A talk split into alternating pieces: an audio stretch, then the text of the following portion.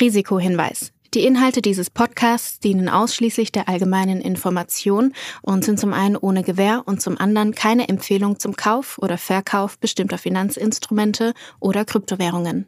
Die Podcast-Hosts oder Gäste haben unter Umständen Positionen in den besprochenen Finanzinstrumenten oder Kryptowährungen. Es handelt sich hierbei nicht um Anlageberatung. Ihr entscheidet selbst, was ihr macht.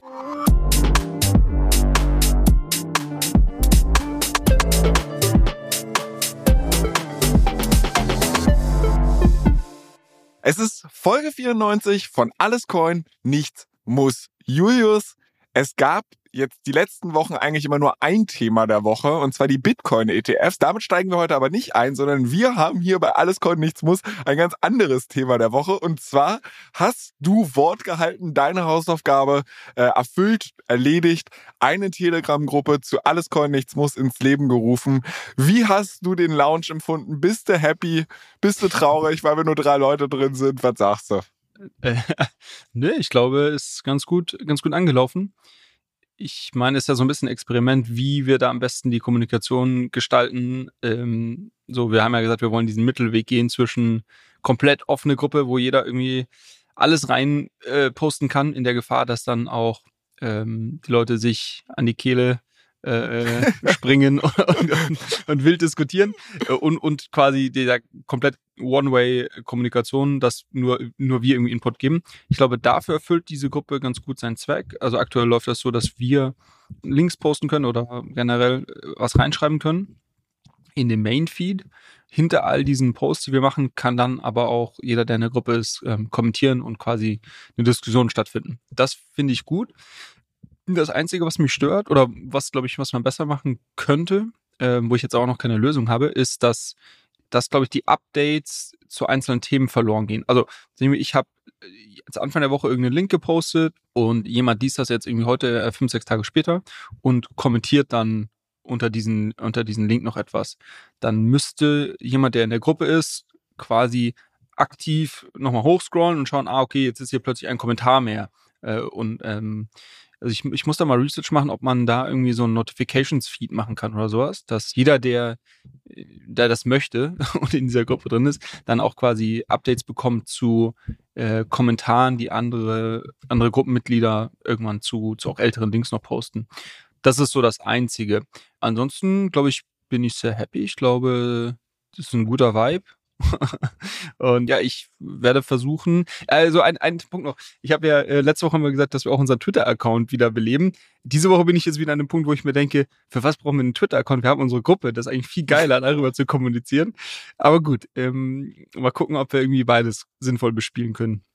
Also mehrere Gedanken dazu. Nummer eins, ich bin ja ein großer Fan der Schwarmintelligenz, dementsprechend dieses Telegram-Problem, also ich sehe es genauso wie du.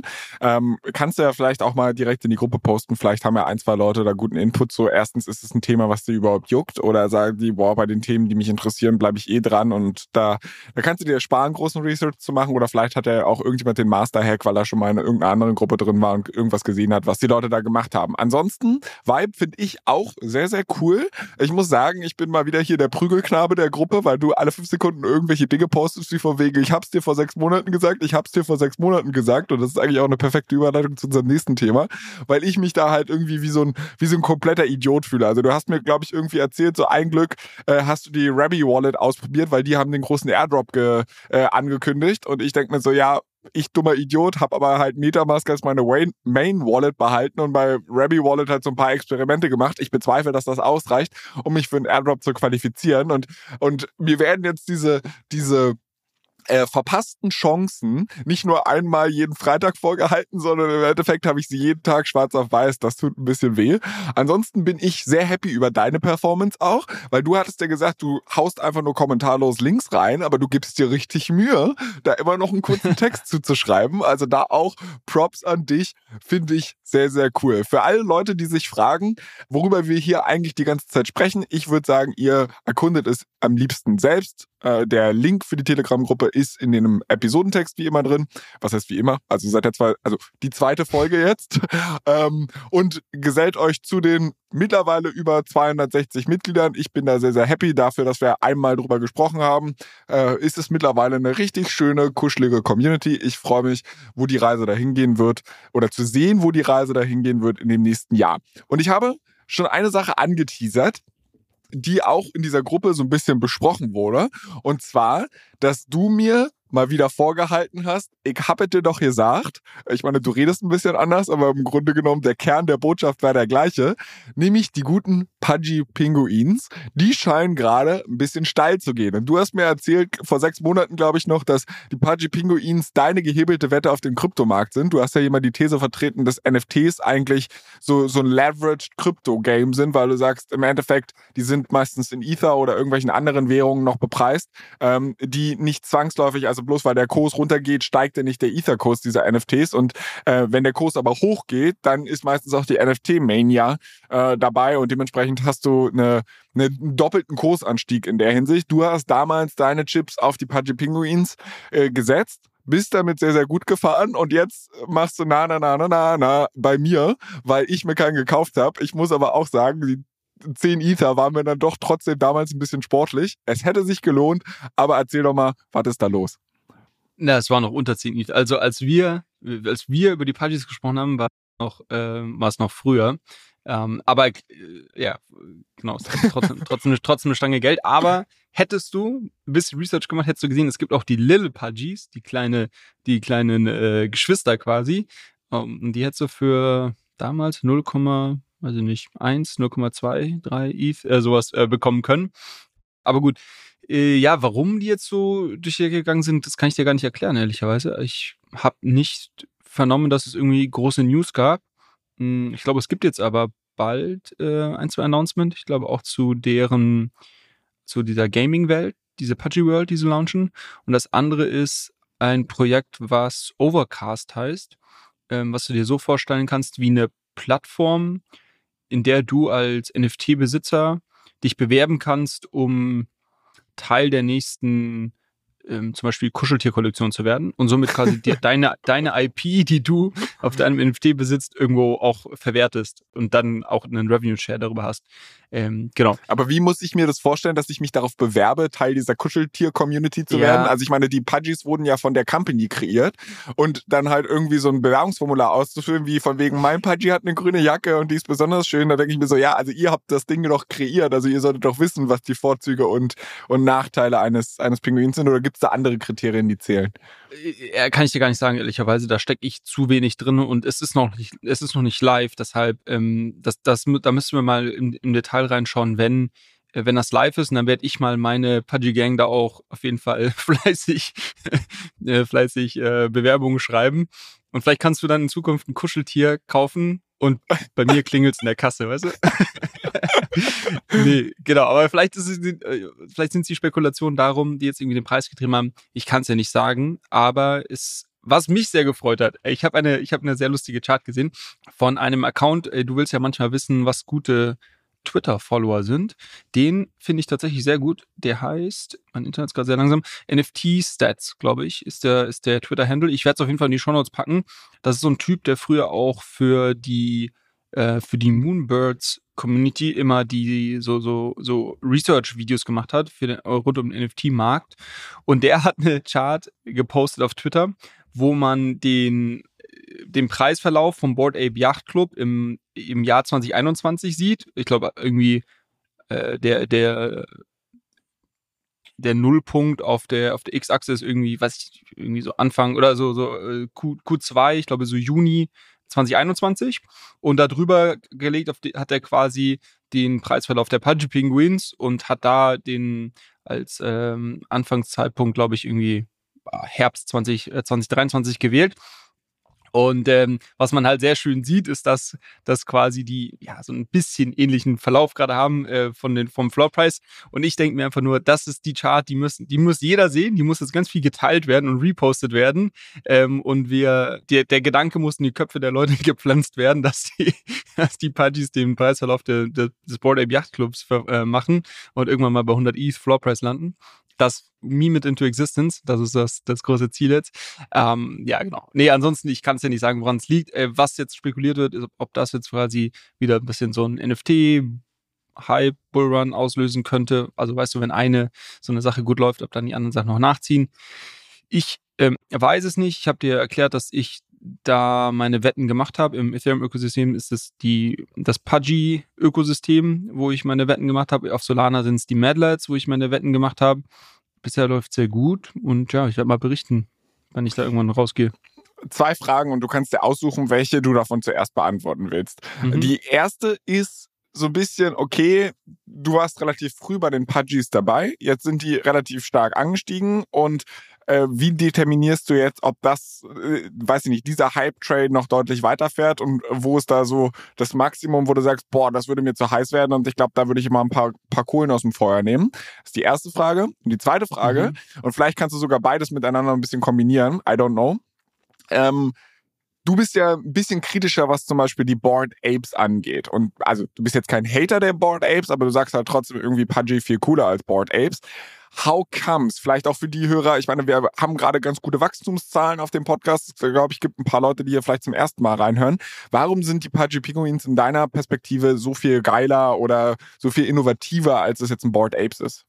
Hm, das kann man jetzt an vielen, an vielen Punkten festmachen. Also, meine These meine These dazu, die wir ja, glaube ich, auch schon mal diskutiert haben, ist eigentlich relativ simpel. Genau, glaube ich, grundsätzlich kann man so NFT-Kollektion als eine Art äh, Leverage-Bet auf dieses andere äh, Ökosystem oder Coin, in dem Fall sind die in ETH bepreist, also irgendwie Ether, ähm, nutzen.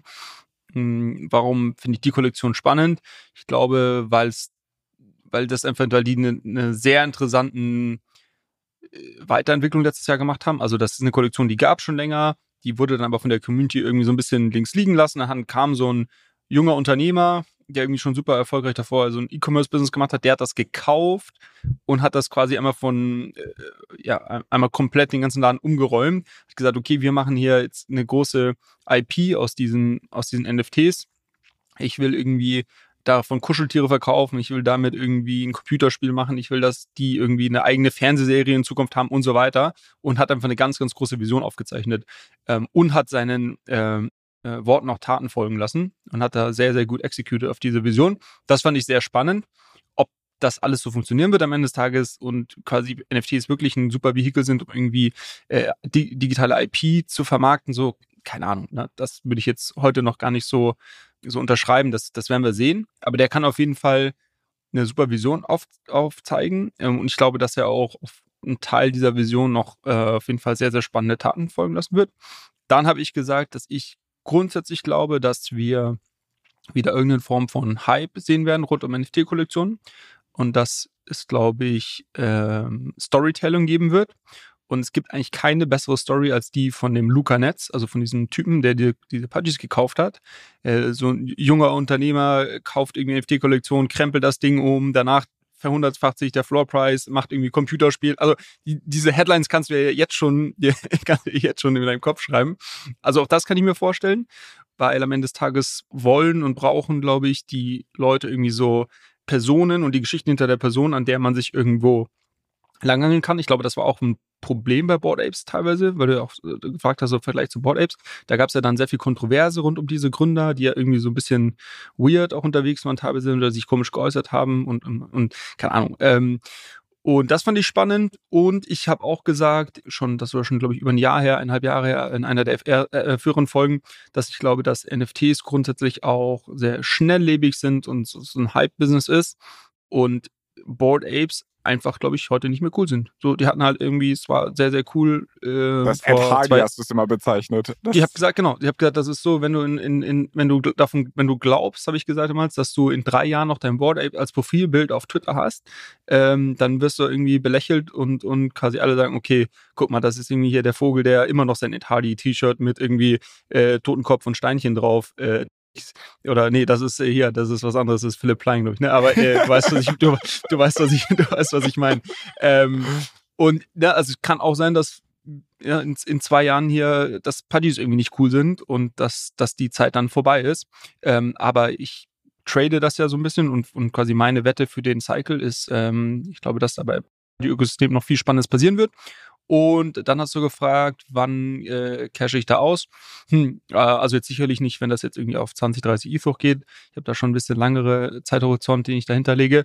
Ich glaube auch, wir sind noch ganz weit davon entfernt, irgendeinen Hype zu haben oder irgendeinen großen Bullmarkt zu haben. Ähm, ganz geschweige von irgendeinem äh, NFT-Hype. Und keine Ahnung, wo das hingeht. Ne? Aber ich werde das verfolgen. Und wenn ich das Gefühl habe, dass der Hype zu groß wird und ähm, die Floor Prices zu stark ansteigen und wenn ich sehe, dass Leute auf Twitter sich irgendwie äh, vorrechnen, wie sie in Zukunft durch die Pudgy-IP Millionäre werden, weil dann werdet ihr Pudgy in einem Kinofilm gefeatured und so weiter. Also wenn ich solche Anzeichen sehe, dann werde ich auf jeden Fall verkaufen, äh, weil das ist eigentlich immer ein guter Indikator dafür, dass wir irgendwie Peak äh, Euphorie äh, erreicht haben. Äh, ob das bei einem 50 ETH Floor Price ist, ob das am Ende des Tages dann bei einem 10 ETH Floor Price wieder ist, keine Ahnung, vielleicht äh, liegen wir da auch komplett falsch, ähm, aber ich habe ein ganz gutes Gefühl. Und äh, wenn falls sich auch noch interessiert, warum habe ich mir die Madlets in Solana-Ökosystem ausgewählt? Ähm, auch relativ einfache These. Äh, zum einen glaube ich, dass wir einen Wealth-Effekt auch im Solana-Ökosystem sehen werden. Also was du ja normalerweise hast, ist, die Leute investieren irgendwie in diese Tokens, machen damit ähm, ja im Zweifel in so einem Bullenmarkt irgendwie ein bisschen Geld und dann hast du plötzlich irgendwie mit deiner keine Ahnung, paar hunderttausend gemacht und dann was überlegst du dir? Ich brauche eine Kunstsammlung oder ich möchte jetzt hier irgendwie auch noch die, die, die coolste Kollektion im Ökosystem sitzen. Ähm, und, und das ist so dieser Wealth-Effekt, dann werden halt die, das Geld irgendwie in, in NFTs recycelt. Und mich würde es stark wundern, wenn wir in einem Ökosystem wie Solana nicht auch eine, äh, die, die führende NFT-Kollektion, die Madlets aktuell ist, ähm, signifikant hohe Floor Prices hat, ähnlich wie das irgendwie die ETH-Kollektion im letzten Cycle hatten. Also du kannst dir anschauen, wann sind so Board Apes, wann sind CryptoPunks irgendwo gepiekt im letzten Cycle ähm, 2021, zu welchen Preisen ähm, im, auf Ethereum und dann kannst du dir sagen, okay, ich nehme vielleicht irgendwie, ich sag, also Solana ist ein bisschen kleiner, hat eine kleinere äh, fully diluted oder kleinere Market Cap als Ethereum und dann nehme ich halt irgendwie das als Multiplier und rechne mir mal runter, wo ich denn glaube, dass vielleicht so eine Madlex-Kollektion mal irgendwo pieken kann. Und ja, dann kann man sich das ausrechnen und wenn man glaubt, dass da noch Luft nach oben ist, dann ist das vielleicht ähm, oder war es für mich auf jeden Fall Grund genug. Und dort gibt's auch, äh, ähnlich wie bei den Puddies, dort gibt's auch einen Gründer, der eine ganz spannende Story ähm, er erzählt mm, und sehr viel vorhat. Die bauen noch eine eigene Crypto-Exchange jetzt, können wir auch mal drüber sprechen. Die machen sehr, sehr viel. Das ist eigentlich auch richtig frech, ne? Das ist richtig frech von dir, dass äh, du hast es hier so still und heimlich bei unserem Jahresrückblick sogar als die NFT-Kollektion für dich des Jahres bezeichnet. Äh, und jetzt so nebenbei droppst du so perfekt. Du erzählst mir, es gibt eigentlich eine ganz coole Geschichte über den Gründer, die wir hier noch nie beleuchtet haben. Und du weißt, dass ich hier Story, Story, Story brauche. Was ist denn los mit dir?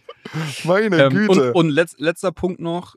Ich habe die, ich habe die Medlets genommen, weil ich glaube, dass allein die Airdrops, die ich durch diese NFTs bekomme, die Kosten für die NFTs refinanziert äh, haben werde. Also es gibt jetzt, glaube ich, schon fünf oder sechs Airdrops, von wo es relativ sicher ist, dass Madlets Holder einen Airdrop bekommen. Es gab in der Vergangenheit schon ein paar und ich glaube, dass ich allein darüber die kompletten Kosten, wenn nicht sogar mehr, der NFTs finanziert bekomme. Post, also wenn ich irgendwie Steuern noch einbeziehe, vielleicht nicht ganz, aber ne, trotzdem irgendwie, äh, das, das refinanziert dir das Ding schon mal zum Großteil und dann kannst du quasi noch drauf spekulieren, ob das irgendwie. Das ist eigentlich wiederum ganz geil, auch, und das war mir vorhin gar nicht so bewusst, was für Ketteneffekte das mit sich zieht oder nach sich zieht. Also ich meine, so NFTs sind ja eigentlich so eine der einfachsten Art und Weisen, äh, Airdrops nicht zu farmen, aber halt sich dafür irgendwie zu qualifizieren. Du hast halt irgendwie ein NFT, damit musst du nicht mal irgendwie was machen und zack, boom, deine Wallet füllt sich da alle paar Monate mit irgendeinem fetten Airdrop. Im Zweifel hast du dann deine Initialkosten für das NFT schon refinanziert, wie du gerade gesagt hast, aber dann hast du halt auch irgendwie, weiß ich nicht, fünf neue Tokens, die halt irgendwie, also wo du vielleicht gar nicht weißt, was du damit anfangen sollst, also suchst du dir irgendein Staking-Protokoll oder was weiß ich, probierst halt dadurch wieder Dinge aus, qualifizierst dich für den nächsten Airdrop und so tritt das halt irgendwann eine Lawine los, die, also das ist halt eigentlich ja, eine. Das ist, das ist wie diese, wie, wie heißen denn diese russischen, diese, diese Puppen? Matruschkas. Ähm, ja. Oder ja, genau. Heißt die so? Ist, Keine Ahnung. Ich ja. weiß es nicht. Das müssen wir mal gleich mal googeln. Aber das ist so ein bisschen äh, Crypto in a nutshell. Also du, du, du kriegst irgendeinen Airdrop, den stakest du, dann kriegst du davon irgendwie fünf neue ähm, und so weiter. Ähm, und übrigens, weil ich jetzt schon die die Hörerfragen oder die Nachrichten äh, bei uns reinflattern sehe, ja, ihr erzählt hier immer von fundamental und quasi äh, der Technologie und die Krypto wird die Welt verändern und erzählt, erzählt hier der Julius irgendwie, er zockt mit NFT-Kollektionen. Ich glaube, man kann, man kann beides machen. Also ich glaube, man kann ähm, sich sehr fundamental mit der Technologie beschäftigen und auch sehen, dass das äh, ein Potenzial hat, ähm, ja, signifikante Verbesserungen oder, oder neue ähm, Produkte zu ermöglichen, neue Art von, von Interaktion zu ermöglichen. Und ich glaube, man kann trotzdem, wenn man relativ lange, das bei mir ja der Fall, in diesem Markt schon drin ist, trotzdem auch Rückschlüsse ziehen, wie der Markt tickt und halt irgendwie sich überlegen, okay, wahrscheinlich wird irgendeine NFT-Kollektion in Solana-Ökosystem groß werden und vielleicht kann ich da rein investieren, äh, unabhängig davon, ähm, ob ich glaube, dass das irgendwo gerechtfertigt oder sinnvoll ist, dass es so einen Hype dann darum geben wird. Also bei mir zum Beispiel wäre eigentlich die, die Pudgy Pinguins wären für mich nicht mal so eine Wette, dass ich sage, okay, ich würde damit kurzfristig traden wollen.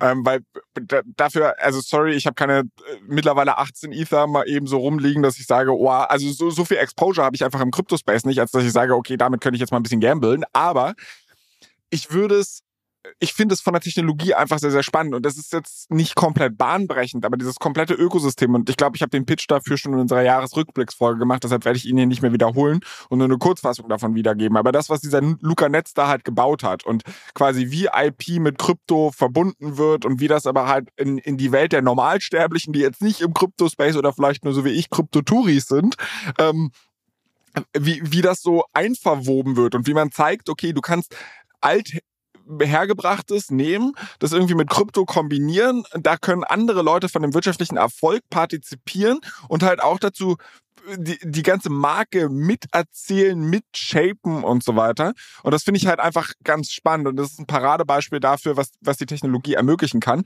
Gibt es da auch viel Bullshit draußen? Auf jeden Fall.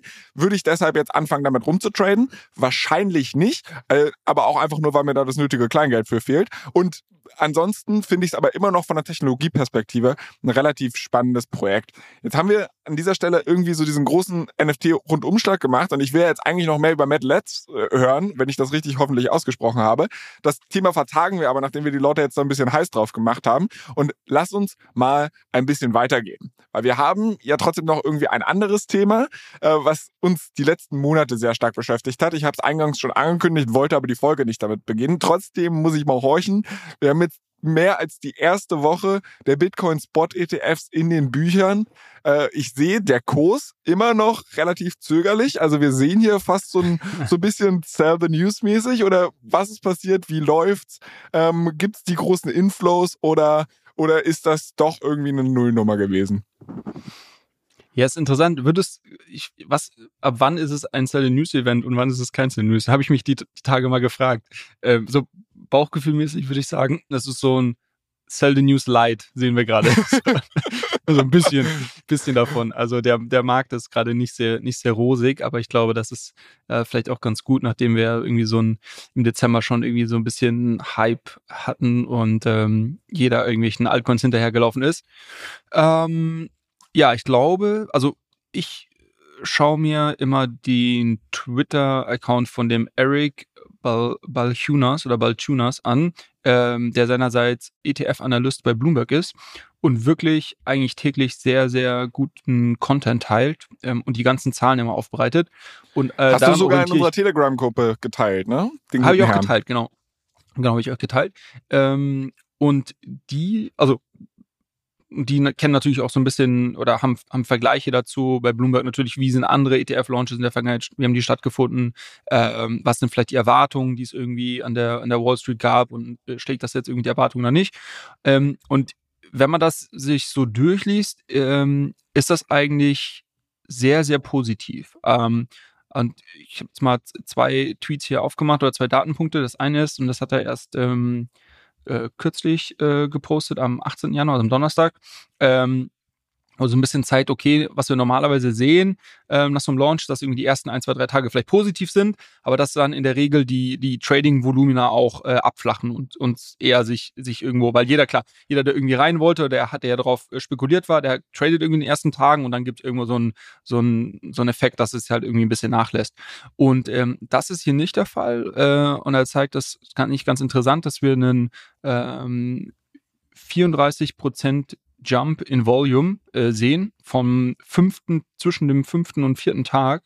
Und er sagt, das ist, das ist sehr, sehr positiv und eigentlich, äh, eigentlich ungewöhnlich. Also rein das Volumina äh, ist, äh, schlägt scheinbar auf jeden Fall die Erwartung. Aber was noch viel interessanter ist, ist ja die Frage, und was passiert denn unterm Strich? Weil nur die Volumina sagen dir ja nicht, okay, äh, gehen unterm Strich, äh, verkaufen mehr Leute oder gehen mehr Leute, gehen mehr Leute rein, und was man hier eben, glaube ich, vor allem verstehen muss, und wir hatten das ja auch schon ein bisschen angesprochen letzte Woche, ist diese, ist, ist Grayscale mit ihrem GBTC Trust.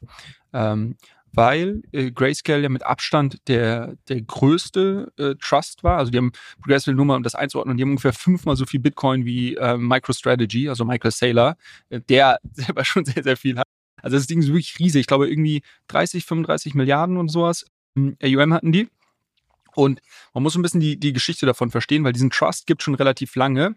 Und wie das, äh, wie das funktioniert hat in der Vergangenheit, ist, dass man dort, ähm, also als es noch keine ETFs gab, damals äh, in den USA und wenn man irgendwie vielleicht trotzdem Exposure auf Bitcoin haben, haben wollte und nicht aber Spot Bitcoin kaufen möchte, gab es halt die Möglichkeit, in diesen Grayscale Trust einzuzahlen. Dann konnte man da quasi Dollar einzahlen und hat dann einen Anteil an diesem Trust bekommen und der Trust hat entsprechend ähm, die, die Bitcoin dann ähm, von, dem, von dem Geld äh, quasi gekauft und gehalten.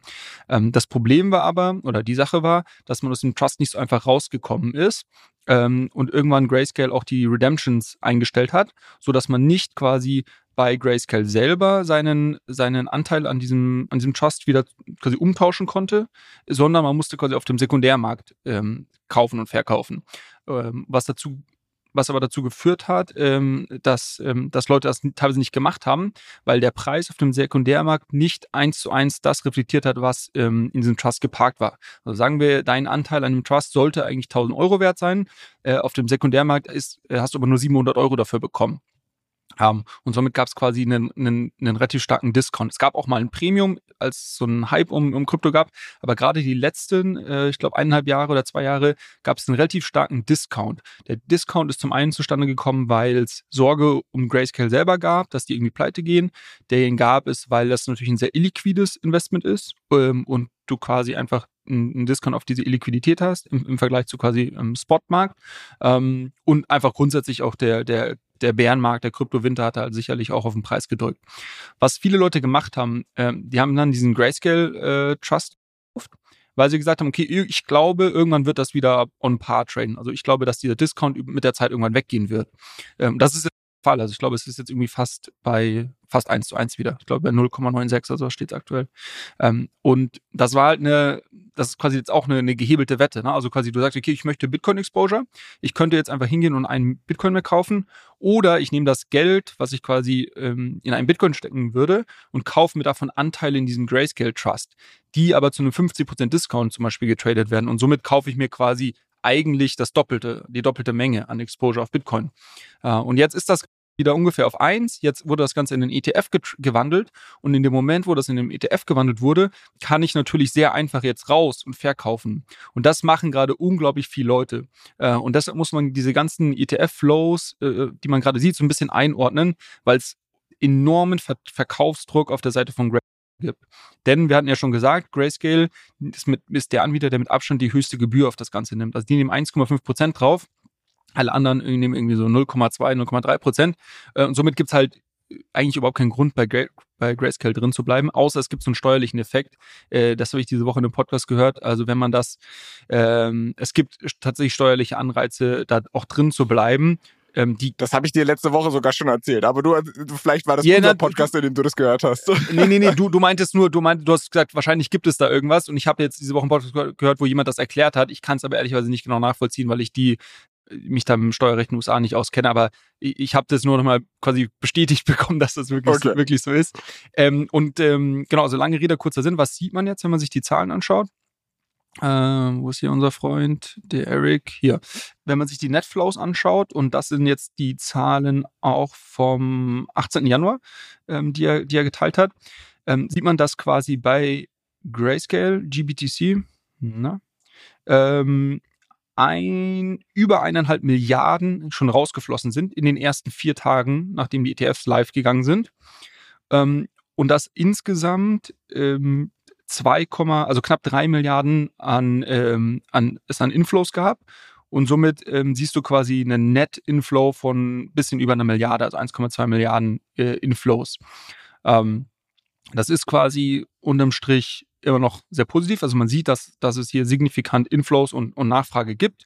Ähm, aber ist dieser, dieser Outflows von, von Grayscale, dass Leute einfach gesagt haben, okay, ich, ich schließe jetzt hier meinen Trade. Ich habe irgendwie, mein Trade war darauf zu setzen, dass dieser, diesen Discount, den es bei GBDC gab, dass der aus dem Markt rausgeht mit der Zeit jetzt wurde das gewandelt und jetzt kann ich quasi verkaufen und meinen Gewinn einstreichen. Ähm, das sieht man halt ganz, ganz massiv gerade. Und das wird wahrscheinlich auch noch ähm, weiter, weitergehen, dass, dass Leute da irgendwie ihre, ihre Trades closen oder einfach auch jetzt da rausgehen, weil sie gesagt haben, okay, ich war jetzt hier irgendwie zwei Jahre gefangen in diesem, in diesem Trust-Vehicle und jetzt kann ich endlich raus, äh, lasst mich in Ruhe mit eurem Bitcoin. Ähm, auch das sieht man, aber natürlich sehr spannend, dass, dass quasi die Inflows trotzdem noch, noch größer sind. Ähm, größter Gewinner ist mit Abstand äh, iShares, also ähm, BlackRock mit dem iBit, iBit ähm.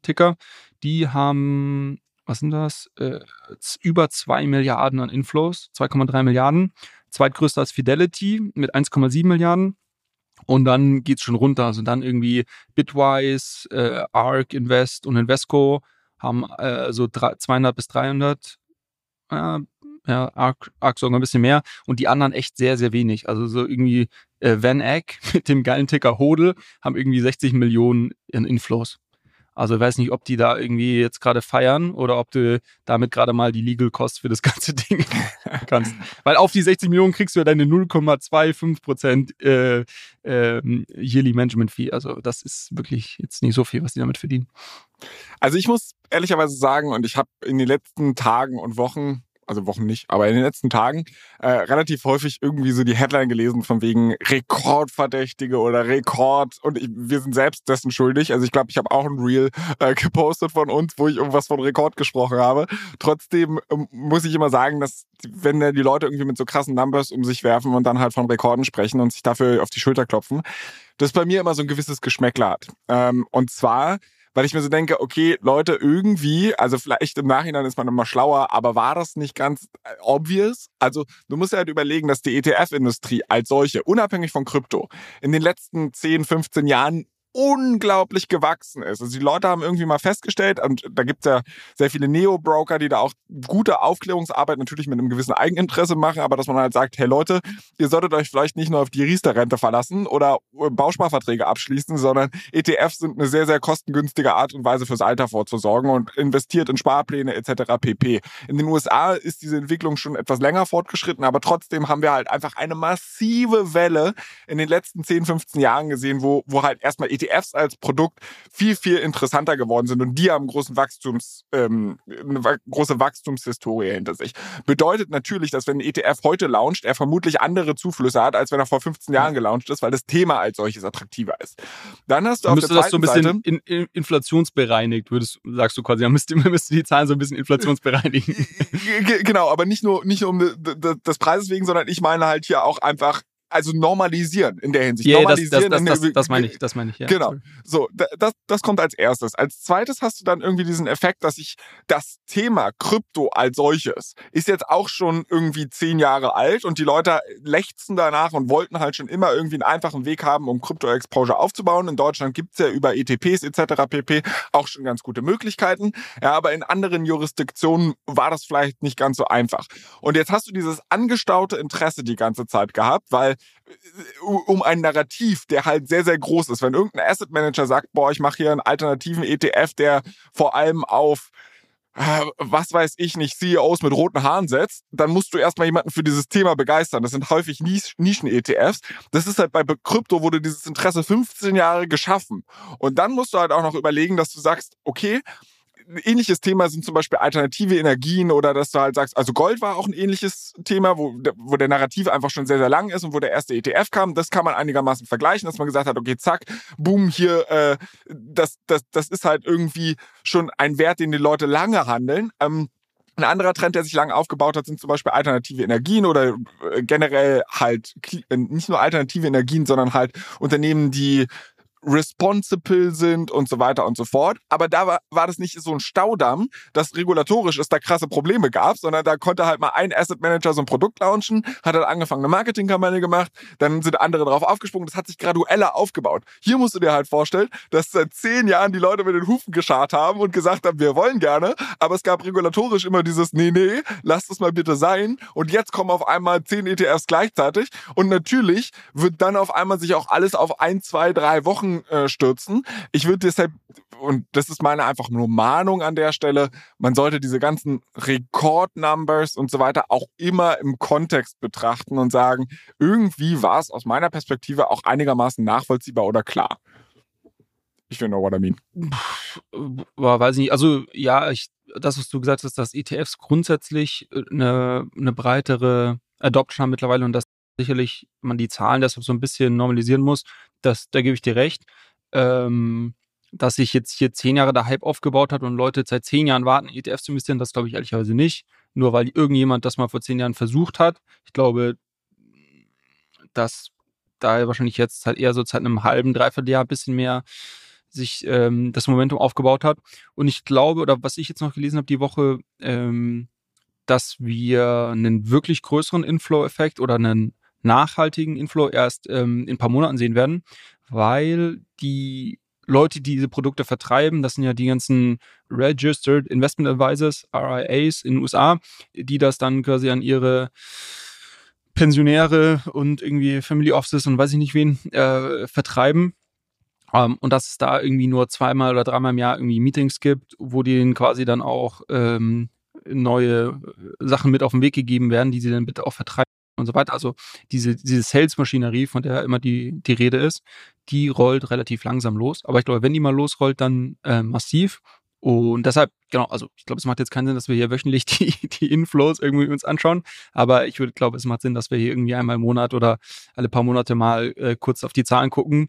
Und ähm, ja, dann, dann werden wir sehen, also, ich, ich glaube, dass das schon sehr nachhaltig zur Nachfrage führen wird. Ähm, das glaube ich auch. Und das ist natürlich, das Interessante ist da natürlich, ähm, das ist ein Effekt, den wir bisher auch im Kryptomarkt gar nicht so kannten, ist, dass halt, wenn Leute das in Form von irgendeinem Sparplan mit einer, keine Ahnung, einprozentigen Portfolio-Allokation äh, oder, oder wie auch immer, dann ähm, aufnehmen als Teil irgendwie ihrer, ihrer Altersvorsorge, ähm, dann kaufen die halt jeden Monat. Ne? Also das ähm, ist, glaube ich, ein Unterschied zu dem, zu den bisherigen Flows, ja, es gibt auch Sparpläne und auch der eine oder andere ähm, Retail-Investor macht das mit einem Sparplan, äh, was ja auch total sinnvoll ist, aber das ist sicherlich nicht die Masse. Und die meisten gehen dann rein, wenn irgendwie der Hype da ist und verkaufen dann alle wieder äh, gemeinsam ab. Und deshalb hast du diese brutale Volatilität im Markt.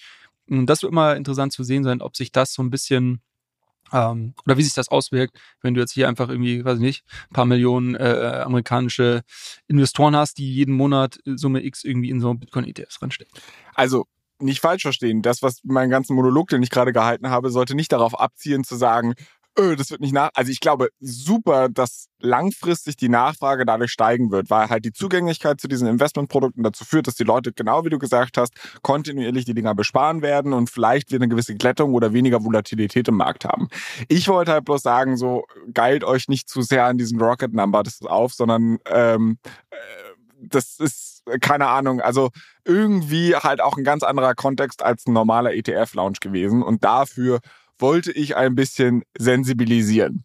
Anyways, ähm, ich bin froh, dass ich diese Wutrede machen konnte, ohne mir eine Hausaufgabe einzubrocken, weil beim letzten Mal, als ich eine Wutrede gehalten habe, hast, kamst du direkt mit einer Aufgabe, um mich äh, zu beschäftigen. Und zwar hatte ich beim letzten Mal gegen Ende unserer Folge ja, mich darüber aufgeregt, dass Krypto noch relativ unintuitiv ist. Also ich muss halt irgendwie, wenn ich auf unterschiedlichen Ökosystemen aktiv bin, dann muss ich irgendwie alle fünf Sekunden irgendwelche Blockchains wechseln. Ich brauche vielleicht sogar unterschiedliche Wallets, Wallets, weil ich nicht jede Blockchain irgendwie in jeder Wallet integrieren kann.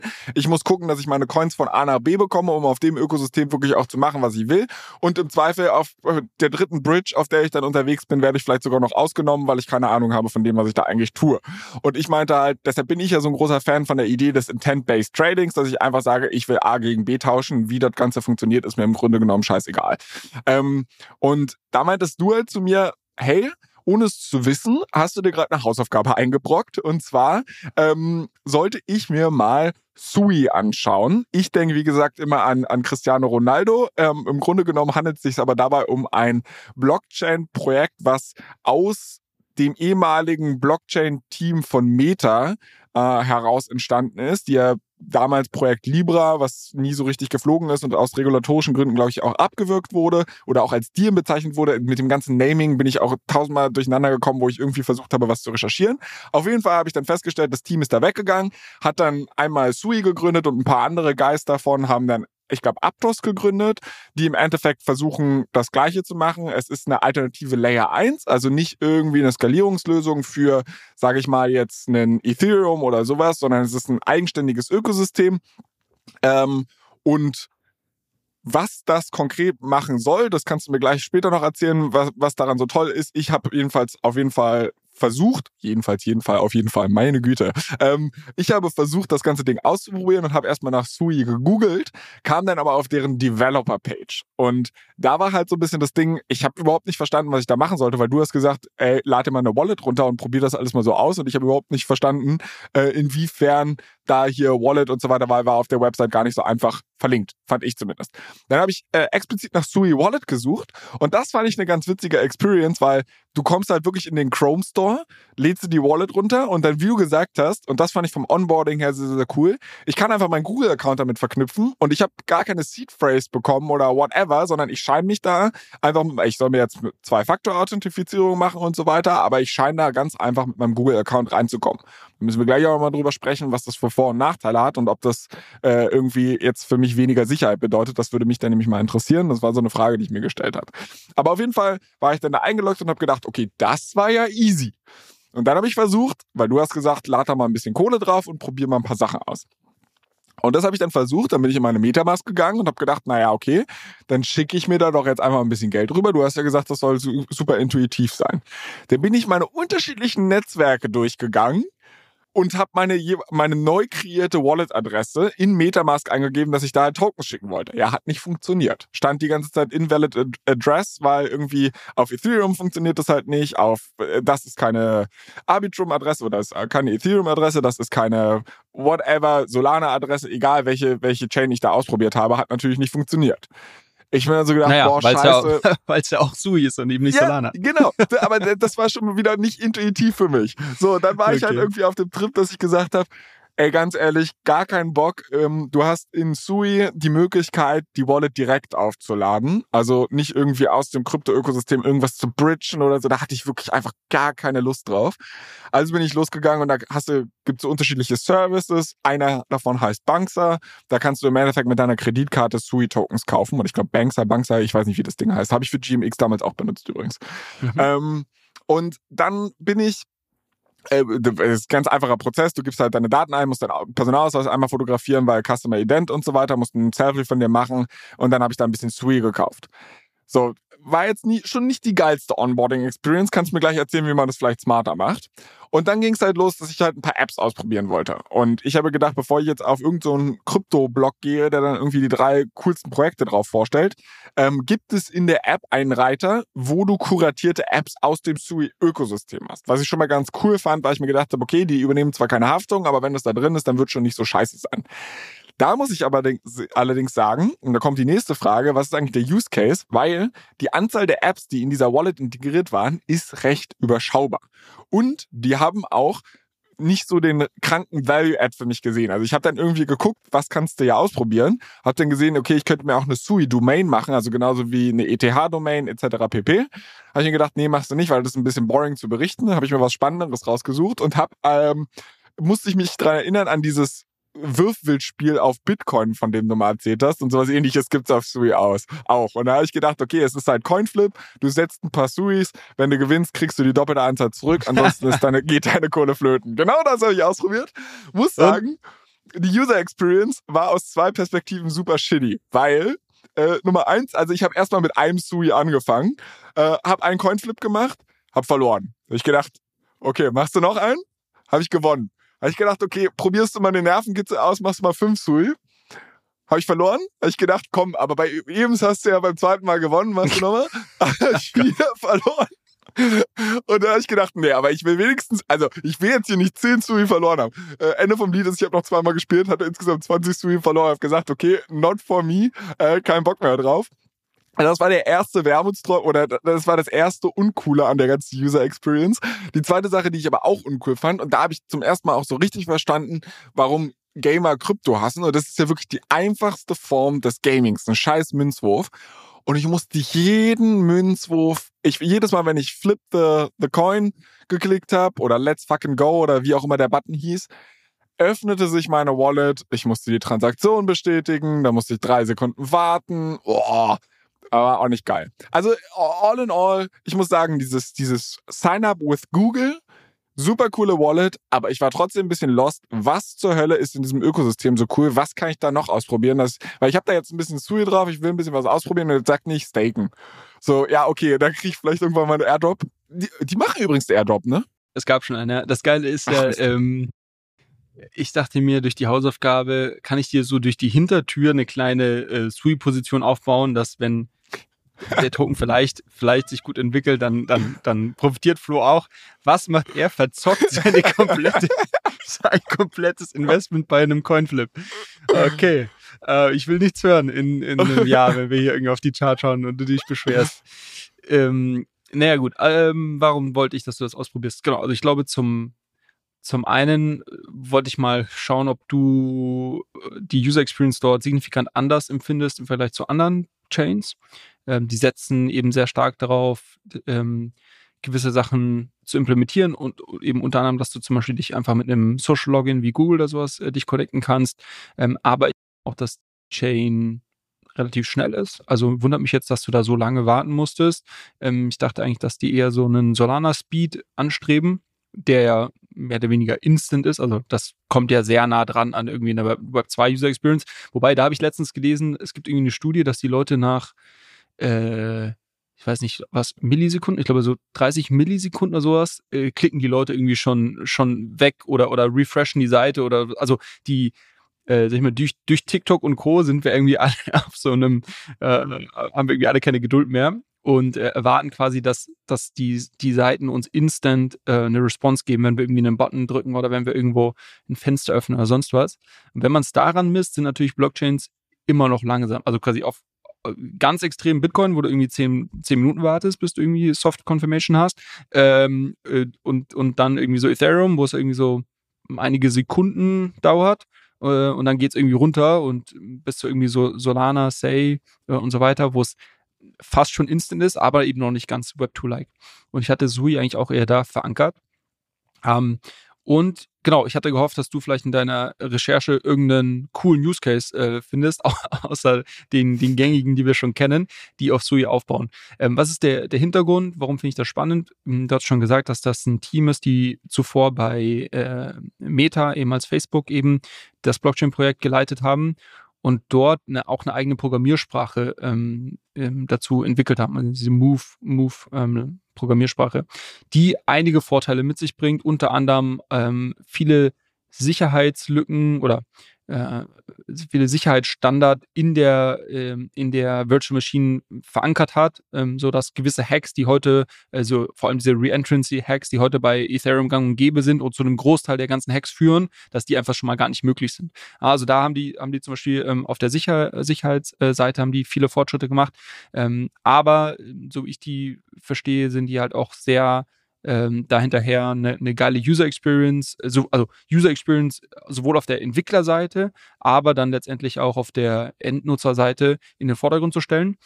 Und ähm, ja, mir scheint das eine relativ spannende Lösung zu sein. Mit den Leuten, mit denen ich gesprochen habe, ähm, habe ich auch so das Gefühl bekommen, dass das auf jeden Fall das bessere Team als das Team hinter Aptos ist. Also wie du schon richtig gesagt hast, so aus dieser Facebook-Meta-Clique sind zwei Blockchain-Projekte entstanden. Das eine ist Sui mit der Company Miston Labs dahinter und das andere ist eben Aptos.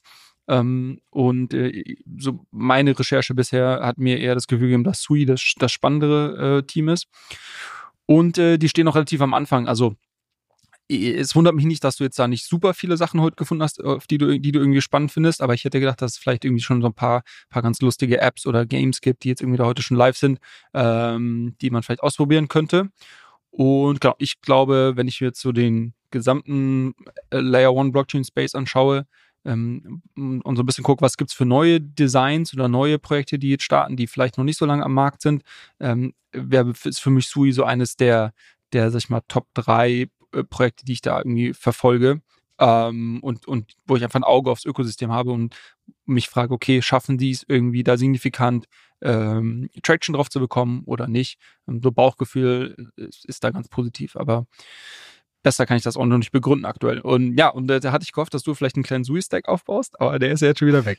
Nein, nein, nein. Also ein bisschen was habe ich noch, ein bisschen was habe ich noch, keine Sorge. Ähm, ich werde mich freuen, wenn die ganze Nummer mit nach oben geht. Und dann, okay. ich hätte halt bloß gedacht, dass also ich hatte so ein bisschen gehofft, weil ich bin ja ein ganz, ganz großer Fan von ähm, Sling Money. Also mhm. sprich halt dem, dem PayPal der, der Kryptowelt, wo ich mir gedacht habe, so das ist intuitive User Experience. Ich will dir Geld überweisen, dann sehe ich dein wundervolles Gesicht, muss einmal raufklicken, zack, und das ist die Experience, die ich gewohnt bin und der Outcome, den ich haben möchte, der wird sehr intuitiv erreicht. Und das diese Experience hatte ich jetzt bei Sui nicht. Ja. Also die Wallet war jetzt mal abgesehen vom Google Sign-up, den ich witzigerweise auch bei anderen Web 2 Apps nicht so gerne nutze. Also ich bin nicht mhm. so ein mhm. Fan. Ich kreiere mir lieber eigene Accounts. Ähm, deshalb war das für mich halt nicht so der kranke Gamechanger. Die Wallet ist recht gut aufgeräumt. Also da ist sie am besseren Ende. Ich finde sie eher vergleichbar mit jetzt zum Beispiel einem Phantom als einem Metamask, was die Usability angeht. Das war ganz cool, aber es war noch nicht das, wo ich mir gedacht habe, meine Mama, die hier auch übrigens fleißig jedes Mal zuhört ähm, und sich jetzt wahrscheinlich denkt, oh Gott, warum verzockt der Junge da seine ganze Kryptokohle, ähm, die wird mit so einer Wallet nicht umgehen können, glaube ich. Okay. Grüße an Mama. Okay. So. Okay. Ja, und, und letzter Punkt noch dazu, was du angesprochen hast, ist ganz richtig. Ähm, was noch, was heute fehlt an äh, Wallet-Infrastruktur, ist wirklich so diese Cross-Chain-Komponente. Also du hast das äh, jetzt irgendwie die Metamask hat mittlerweile Solana integriert, Phantom hat EVM-Chains integriert, also zwischen Solana und EVM-Chains kannst du jetzt schon bei den führenden Wallets ganz gut hin und her switchen. Aber den Longtail an Blockchains ähm, ist halt da oftmals nicht integriert. Und das führt dann dazu, dass man, so wie ich jetzt hier irgendwie gefühlt 15 Chrome Extensions äh, installiert hat äh, für sämtliche Blockchains. Ähm, und das ist halt, also das kann es eigentlich nicht sein, langfristig. Ähm, da bin ich mal gespannt, wie das gelöst wird, ob das, ähm, ob da einer mit der ultra ultra mega Cross-Chain Wallet um die Ecke kommt oder äh, ja, weiß nicht, oder ob, ob das Bridging, diese ganze Bridging-Thematik eher abstrahiert wird für den User. Also du kannst ja in Zukunft dir vielleicht irgendeine App runterladen und ähm, kannst dann dort relativ einfach irgendwie ein Funding draufzahlen und egal wo deine Assets zuvor liegen, das wird quasi im Hintergrund für dich gebridged und irgendwie umgetauscht und so weiter. Also ich glaube, das muss, dieser Layer oder diese Schritte müssen noch irgendwie abstrahiert werden, weil du schon sagst, ich, man möchte einfach Produkte ausprobieren und man möchte nicht irgendwie dann äh, seine Zeit damit verbringen, sich erstmal zu überlegen, wie man an den Punkt kommt, die Sachen auszuprobieren. Ist das nicht genau das eigentlich, was Li-Fi macht? Zum Teil, genau. Ähm, ja. Also Li-Fi die, den Philipp, äh, den äh, Gründer hatten wir hier in unserer Founder Series zu Gast. Ähm, super spannendes äh, Projekt, auch aus, aus Berlin, aus Deutschland. Die bauen Infrastruktur dafür und haben ja auch wirklich einen sehr, sehr, sehr, sehr großen Traction und Marktanteil. Ähm, und äh, bei denen ist das so, dass die eher so eine Middleware-Komponente bauen, die wiederum andere Wallets und so integrieren, integrieren können. Aber auch dort ist es natürlich peu à peu, also die, die fügen natürlich auch die unterschiedlichen Blockchain-Ökosysteme eins nach dem anderen hinzu. Ähm, und ja, es gibt einfach so viel, dass das, glaube ich, einfach dauert, bis dann da auch wirklich ein Großteil oder alles abgedeckt ist und dass du dann sagst, okay, wenn irgendwie, ähm, weiß ich, Metamask irgendwie Li-Fi entsprechend integriert hat, dann kann ich da irgendwie innerhalb meiner Metamask alles von A nach B bridgen und so und weiter. Das, damit würde mir schon mal sehr, sehr geholfen sein. Also, dass ich im Endeffekt von den einzelnen Ökosystemen abstrahiere und halt sage, ich kann Produkte und die können gerne auf unterschiedlichen Ökosystemen existieren, weil sie sagen, okay, ich finde jetzt Solana wegen, weiß ich nicht, Scalability oder es muss halt super fast sein, whatever. Deshalb benutze ich das. Ethereum, die wollen wiederum irgendwas anderes und das ist total toll. Und ich als User kann einfach mit all diesen Apps integrieren, ohne dass ich mir Gedanken um die, um das jeweilige Ökosystem machen muss. Das wäre auf jeden Fall ein Träumchen. Anyways, wir haben, und das ist meine zweite Überleitung, die ich mit Anyways starte, das ist auch ein bisschen blöd, also ich muss ein bisschen auf meine Sprache achten, ist notiert für mich Hausaufgabe nächste Woche, komme nicht auf die Idee, mir eine andere aufzugeben. Äh, wir wollten noch über Telegram nochmal sprechen. Und zwar nicht in der Form, dass wir Werbung für unsere Gruppe machen, ähm, sondern weil es da so ein bisschen News gibt in der Richtung Telegram Trading Bots. Was ist passiert? Naja, News, genau. Also wir hatten ja letzten Sommer, als es diesen äh, großen Hype rund um, um Unibot gab, hatten wir uns das ja mal angeschaut und haben gesagt, okay, ist das jetzt irgendwo signifikante Produktinnovation ähm, oder ist das jetzt irgendwie nur ein komischer, komischer Hype? Und ich glaube, jetzt ist so ein ganz guter Zeitpunkt, das nur vielleicht ein bisschen zu, zu recappen. Ähm, denn, also warum geht's? Wir haben gesehen, dass irgendwie mehrere Projekte angefangen haben, ähm, Telegram, also Produkte zu bauen, die es dir als User ermöglichen, ähm, eine gewisse Trading zu haben, ohne selber, und das, das ist auch so ein bisschen wieder dein Usability-Aspekt, ohne dir selber irgendwie Wallets zu installieren und da irgendwie Sachen, Transaktionen zu, zu signieren, sondern all das aus einem gewohnten Chat-Interface rausmachen zu können. Und in dem Fall eben Telegram. Ähm, so, und da äh, gab es dann einige Pro, äh, Pro, ähm, Projekte, ich glaube, so die größten sind Maestro, Unibot und Anagun. Ähm, die, die da Sachen gelauncht haben, ähm, mit unterschiedlichen Features. Die einen haben sich darauf spezialisiert, ähm, so Sn Sniping-Tools zu bauen. Das heißt, dass du ähm, sehr früh, wenn zum Beispiel jetzt ein neuer Meme-Coin launcht, also dieses Meme-Coin-Gain, äh, da geht es ja oftmals darum, da wird irgendwie ein neuer Coin gelauncht und dann willst du theoretisch in den Block reinkommen, um das quasi direkt am Anfang kaufen, bevor irgendwie alle anderen Vögel, die das auf Twitter sehen, äh, dann auch noch kaufen können.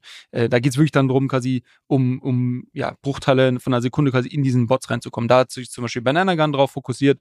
Äh, Unibot hat ähm, äh, ein breiteres äh, Trading-Spektrum ähm, einem ermöglicht, wo man, glaube ich, auch so ähm, Dollar-Cost-Averaging mittreiben kann, also so Sparpläne und so weiter und so fort. Ähm, das hat, war ein großer Hype. Äh, du hast, glaube ich, auch ausprobiert. Ähm, und ich habe es auch damit rumgespielt. Für mich muss ich sagen, bei mir hat sich nicht nachhaltig durchgesetzt. Also ich nutze es jetzt nicht sehr häufig. Ich kenne aber auch Leute, die wirklich schon länger im Kryptospace unterwegs sind, die sehr, sehr viel darüber machen. Weil sie einfach sagen, das ist irgendwie für sie einfacher, als ähm, jetzt irgendwie in Wallets äh, das mal einzutippen und so weiter. Ähm, man hat dann gesehen, dass die Usage natürlich, äh, es hatte einen riesen Hype und dann ist auch wieder so ein bisschen eingebrochen. Und was jetzt ganz interessant ist, eigentlich jetzt, deshalb wollte ich es nochmal aufbringen, jetzt mal so ein halbes Jahr später zu gucken, okay, bauen, entwickeln die weiter, bauen die noch oder war das jetzt irgendwie wirklich so dieses, äh, so eine Eintagsfliege? Ähm, und das ist ganz interessant, also vor allem ähm, Unibot, ähm, aber auch dieser Banana, Banana Gun oder Banana Bot heißen die, glaube ich. Ähm, die sind super aktiv und, und, und bauen, bauen neue Produkte. Äh, Unibot hat erstmal dann noch eine, eine Webinterface ähm, gebaut, wo man wirklich auch ganz gut traden kann mit, mit, mit spannenden Features, also wo das dann wieder raus aus dieser Telegram-Ecke gekommen ist. Und was die jetzt kürzlich gelauncht haben, ist auch eine Solana-Integration. Weil die natürlich gesehen haben, jetzt im Dezember, okay, das ganze, das ganze, die ganze Zockerei und das ganze tatsächliche Trading findet auf Solana statt. Nicht zuletzt äh, auch, weil einfach dort die Transaktionsgebühren sehr, sehr gering sind und ich einfach dort viel, viel mehr Trades rein, reinschieben kann ähm, und uns mich einfach nichts kostet. Mm, und was man jetzt gesehen hat, ich habe da die Woche so ein paar Charts auf, auf Twitter verfolgt, ist, dass die, die Usage und die Userzahlen jetzt wieder enorm hochgegangen sind und die eigentlich fast wieder bei so einem All-Time-High von ihrer Usage stehen. Also äh, ganz interessant zu beobachten. Bei Banana Gun ist ähnlich, die haben auch, die bauen auch so ein Web-Interface. Und mir scheint es so, als wäre das jetzt schon ziemlich nachhaltig. Also die scheinbar benutzen das Leute jetzt über ein halbes Jahr kontinuierlich und machen darüber irgendwelche Trades, irgendwelche, weiß ich nicht, äh, Arbitrage und, und, oder, oder sonst was. Ähm, aber die Leute nutzen es und, und äh, dauerhaft und diese Protokolle oder die Projekte dahinter, also Unibot und so weiter, die ähm, erwirtschaften dadurch auch ganz, ganz spannende Umsätze. Ähm, und ja, das wollte ich einfach nochmal kurz erwähnen, so zur Einordnung für jeden, der das irgendwie mal gehört hat letztes Jahr im Sommer ähm, und sich gefragt hat, gibt es das eigentlich noch? Gibt es noch? Ähm, die bauen fleißig und ist, glaube ich, nichts, was jetzt irgendwie schnell, schnell verschwinden wird wieder. Das ist krass, weil bei mir hat sich das auch nicht durchgesetzt. Also ich hatte hier auch einen relativ extensiven Erfahrungsbericht gegeben. Ähm, ich kann auch, vielleicht mache ich in der äh, Episoden, im Episodentext einen kurzen Hinweis darauf, welche Folge das war, dass man sich das nochmal ein bisschen genauer anhören kann, wo wir da äh, ja ausführlicher drüber gesprochen haben. Bei mir hat sich aber auch nicht durchgesetzt. Und während ich darüber nachgedacht habe, dass es sich bei mir nicht durchgesetzt hat, habe ich mir gedacht, was hat sich bei mir im Crypto-Space eigentlich so als Daily Use Case durchgesetzt. Und da muss ich sagen, wirklich leider Gottes sehr, sehr wenig. Und das finde ich fast schade. Also ich meine, Steppen, womit wir hier eigentlich diesen Podcast gestartet haben, das hatte so ein bisschen das, das Zeug, was, das war ein Produkt, was ich am Anfang sehr regelmäßig benutzt habe, weil ich ja laufen gegangen bin und gedacht habe, okay, ich lasse es halt mitlaufen, wenn ich ein bisschen Geld dabei verdiene. Ist ja cool. Ich habe aber noch nicht so ein Projekt oder Produkt gesehen, wie zum Beispiel im Web 2, wo du sagst, ja, keine Ahnung, also früher war halt Google das hat man immer benutzt und du bist ins Web gegangen, wenn du halt eine Information gebraucht hast. Ins Web gegangen, das klingt auch irgendwie so, als wenn man von, von damals wäre. Naja, anyways, auf jeden Fall hatte man Google und dann kamen so die Social Networks auf. Ja, und auf einmal hast du gesehen, was deine Freunde im Internet gemacht haben und du warst die ganze Zeit online. Und dann kam sowas auf wie YouTube und so eine Geschichten und dann hast du Entertainment im Internet gehabt und so. Und die Kryptowelt, das ist leider Gottes halt irgendwie noch so sehr transaktional. Also viele Sachen, die wir hier auch ausprobieren, ist halt, okay, ich trade, ich schiebe Coins von A nach B. Das ist halt nichts, was mich ja intrinsisch motiviert zu sagen, boah, ich mache heute den Computer auf ähm, und versuche damit jetzt irgendwie Geld zu verdienen oder keine Ahnung, sondern was ich halt cool finden würde, wenn wir auch ein bisschen mehr so Produkte oder Projekte machen, wo die vielleicht ein bisschen Suchtfaktor, und damit meine ich nicht irgendwie Coinflips, wo man seine ganze Kohle verzockt, sondern ich glaube, das wäre halt auch ein kranker Gamechanger in der Kryptowelt, wenn man halt irgendwie mal ein Produkt hätte, wo ich sage, ich bin, ich brauche das in meinem täglichen Bedarf. Weil selbst Sling Money, wo ich so super hyped war, ich benutze es nicht jeden Tag, weil es zu wenig Leute gibt, die es haben. Ja. Und ich, ich will da auch irgendwie doch nicht den Pionier oder äh, den, ja, keine Ahnung, Bekehrer spielen. Deshalb, I don't know. Ist bei mir ähnlich, ist bei mir ähnlich mit Sling Money tatsächlich. Äh, weil du es gerade erwähnt hast, zwei, äh, mir sind zwei Sachen eingefallen dazu. Ähm, das erste ist, du hattest mal, das ist schon wirklich lange her, das war äh, in den ersten Monaten, glaube ich, wo wir mit dem Podcast gestartet haben, hast du mal eine App ausprobiert, die Sleep, Sleeper Gotchi hieß, wenn du dich erinnerst, ja. wo du quasi dir selber Schlafziele setzen musstest, glaube ich, oder so. Und äh, wenn du das quasi, du hast so ein kleines Tierchen, Männchen und wenn du irgendwie gut geschlafen hast, dann hast du da irgendwie ähm, so, so NFTs bekommen und konntest dem Tierchen quasi ein, ein schöneres Zuhause einrichten. Also ein bisschen wie so ein Tamagotchi, was man irgendwie pflegen muss. In dem Fall war das quasi halt so ein, so ein Nudging, um irgendwie dich dazu zu bringen, eine bessere Schlafroutine äh, zu entwickeln. Äh, über das, ich, ich, ist mir nur gerade eingefallen, weil du, weil du gesagt hast, so mit diesen quasi Daily Habits und so weiter. Äh, über das Projekt habe ich letztens was gelesen. Die sind immer noch super aktiv. Vielleicht guckst du dir, jetzt hast du doch noch eine Hausaufgabe bekommen, vielleicht guckst du dir das mal wieder an, äh, Sleeper Gotchi, was naja, da so das abgeht. Problem ist, also wenn du dich erinnerst, vielleicht warum mittlerweile ja, gut, aber das ja, die haben jetzt eineinhalb Jahre weiterentwickelt. Also ich gucke das doch mal nochmal an. Das Projekt ist, äh, das Produkt ist vielleicht ja mittlerweile ein anderes, als, äh, als es damals noch war. Nee, aber genau das wollte ich ja sagen. Also das Produkt als solches hat mich ja gar nicht abgefuckt. Ich fand das eine ganz witzige Idee, sondern das Problem war, dass mich das zu sehr unter Druck setzt, zu sagen, ah, fuck, ich muss auf meinen Schlaf kommen, so nach dem Motto. Also ich schlafe halt sehr gut, wenn ich einfach ins Bett gehe und dann einpenne. Aber wenn ich sage, uiuiui, ich muss ja aber für meinen Sleeper Gotchi for the sake of this podcast kannst du es dir nochmal angucken. Mich würde es interessieren, mich würde es tatsächlich interessieren, wie sich das weiterentwickelt hat. Und die andere Sache, weil du es auch angesprochen hast, Steppen, da gab es vor ein paar Wochen die News, das haben wir ja gar nicht besprochen, dass das äh, Steppen-Team mittlerweile an einem neuen Spiel arbeitet. Also gut, Steppen war jetzt kein Spiel direkt, aber die haben jetzt ein Computerspiel quasi gebaut. Ähm, in, in dieses Computerspiel haben sie ihren alten Token wieder integriert. Und äh, da habe ich irgendwie so ein paar Tweets gelesen, dass das, also ja, äh, ich, ich, ich nutze das Spiel nicht, aber so TLDR, äh, dieses Spiel, wenn das Spiel durch die Decke geht, werden super viel GMT-Token verbrannt und deshalb, die versuchen jetzt ihren Token auf jeden Fall nochmal massiv in die Höhe zu treiben. Also jeder, der darauf spekulieren will, kann sich nochmal damit befassen, was das Steppen-Team jetzt da aus dem Hut gezaubert hat. Ähm, die geben auf jeden Fall keine Ruhe, bis sie, bis sie auscashen können. Ja, also ich wäre ja schon begeistert, wenn man diesen Schumer auscashen könnte, weißt du, der da in der App rumdümpelt. Kann, kannst, du ja, aber, kannst du ja, aber zu, ja, zu für 3,50 Euro oder was weiß ich. Also, naja, keine Ahnung. Aber äh, interessantes Ding, so ein Crypto-Habit-Tracker. Also ich weiß nicht, ob die Blockchain da wirklich einen Mehrwert liefert. Aber das wäre zum Beispiel so eine Sache, die ich wahrscheinlich jeden Tag nutzen würde. Ähm, vielleicht kann man da irgendwie, also nicht jetzt nur Schlafhabits tracken, sondern du kannst ja auch alle anderen Habits tracken. Maybe kann man in der Richtung irgendwas machen und dann hat man Anreiz, jeden Tag auf irgendeine Krypto-Plattform zu gehen und, und wird auch nochmal, keine Ahnung, intuitiver vertraut mit dem Ökosystem. Julius, wir müssen uns ein kleines bisschen beeilen. Wir sind schon über einer Stunde Aufnahmezeit und wir haben noch äh, Minimum zwei Themen. Mal gucken, was uns auf dem Weg noch so auffällt. Ähm, deshalb würde ich direkt an dieser Stelle mal weitermachen. Und zwar, du hast ähm, in unserer Gruppe auch so ein bisschen Werbung für Eigenlayer gemacht, weil du gesagt hast, hier, äh, Flo, du nervst mich doch alle fünf Sekunden.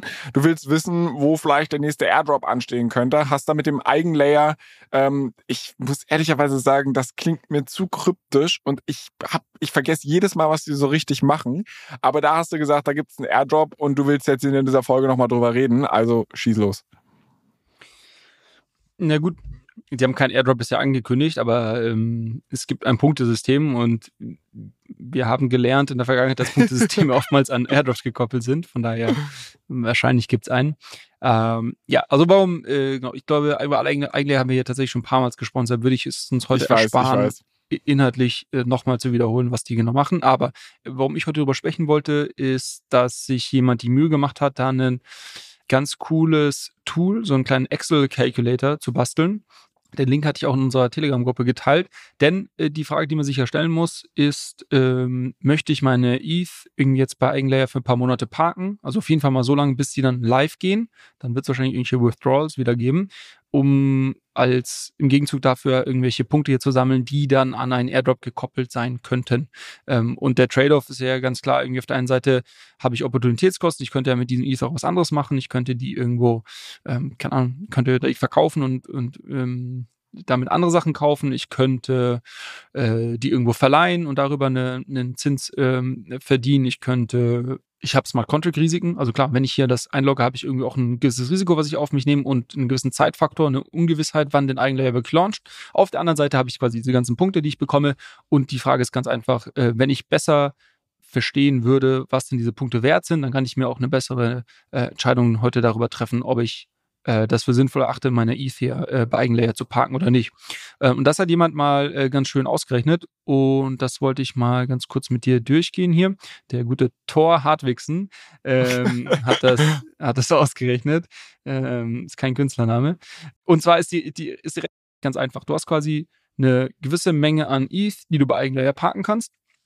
Ähm, die sind aktuell äh, limitiert, die Zahl an ETH, und diese Limits sind auch voll. Also aktuell äh, kann man bei den meisten Projekten, muss man sagen, da jetzt kann nichts, aktuell nichts Neues reinschieben, aber Ende Januar werden sich diese Limits wieder erhöhen. Ähm, und somit kann man dann ähm, auch da, wenn man heute noch nicht aktiv ist, sich das mal anschauen. Ähm, das heißt, ich habe irgendwie eine Menge an ETH, die bei Eigenlayer geparkt ist und ich habe quasi einen gewissen Zeitraum, über der, den diese ETH geparkt sind. Und du kannst dir jetzt vorstellen, dass es quasi pro ETH pro Tag einfach eine Menge an Punkte gibt, die du, ähm, die du bekommst und diese Zahl, das sind ungefähr 20 bis 25 Punkte aktuell, die man pro Tag bekommt. Ähm, und äh, die Frage ist jetzt, okay, äh, wie viel, äh, wie viel Punkte wird es ähm, ähm, wird es quasi in Summe geben. Also die, der, der, die Rechnung, die du machst, vielleicht drehen wir es einmal um. Du sagst am Ende des Tages, okay, ich gehe davon aus, dass Eigenlayer zu einer gewissen Bewertung am Ende des Tages an den Markt geht. Ähm, ich glaube, dass sie quasi einen gewissen Anteil an Tokens ähm, airdroppen werden. Da orientiert man sich halt an anderen Projekten. Das ist halt dann meistens irgendwas so zwischen 5 und 10 Prozent in der Regel. 5 manche sind noch sehr, manche machen noch ein bisschen mehr als 10, aber irgendwas dazwischen. Ich glaube, hier in der Rechnung geht er von 7% aus. Ja, genau, 7%. 7%. Ähm, was, glaube ich, ähm, realistisch ist. Und dann sagst du quasi, okay, die gehen mit einer Bewertung X an den Markt, 7% davon werden geairdroppt. Damit weiß ich quasi, was ist der Marktwert der Tokens, die geairdroppt werden. Wenn ich dann weiß, wie viel Punkte es in Summe verteilt wird, kann ich mir auch quasi ausrechnen, was denn der Wert von einem so einem Punkt ist. Und dann kann ich mir eben ausrechnen, wenn ich dann noch weiß, wie viele Punkte kriege ich denn pro ETH pro Tag, ähm, kann ich mir quasi ausrechnen, wenn ich jetzt irgendwie drei Monate ein ETH dort ähm, ähm, hinterlege, was ist quasi die Anzahl der Punkte, die ich dafür bekomme, äh, multipliziere ich mit den, mit den Dollars pro Punkt, die man quasi bekommt. Und dann habe ich irgendwie ein Gefühl dafür, was das denn wert sein könnte. Um, und äh, wir werden das verlinken. Ich glaube, wir brauchen jetzt hier nicht jede einzelne Annahme durchgehen. Was ganz spannend ist, äh, ist, äh, damit steht und fällt das Ganze natürlich nicht so. Ein bisschen ist natürlich die, die Hauptannahme, zu welcher Bewertung gehen die letztendlich an den Markt. Ne? Was macht natürlich einen Riesenunterschied, ob die irgendwie zu einer 1 Milliarden, 10, 20 oder, oder was weiß ich was an den Markt gehen. Das beeinflusst natürlich die ganze Rechnung enorm. Äh, in diesem Beispiel geht derjenige davon aus, dass sie mit einer 15 Milliarden Fully Diluted Valuation an den Markt gehen werden.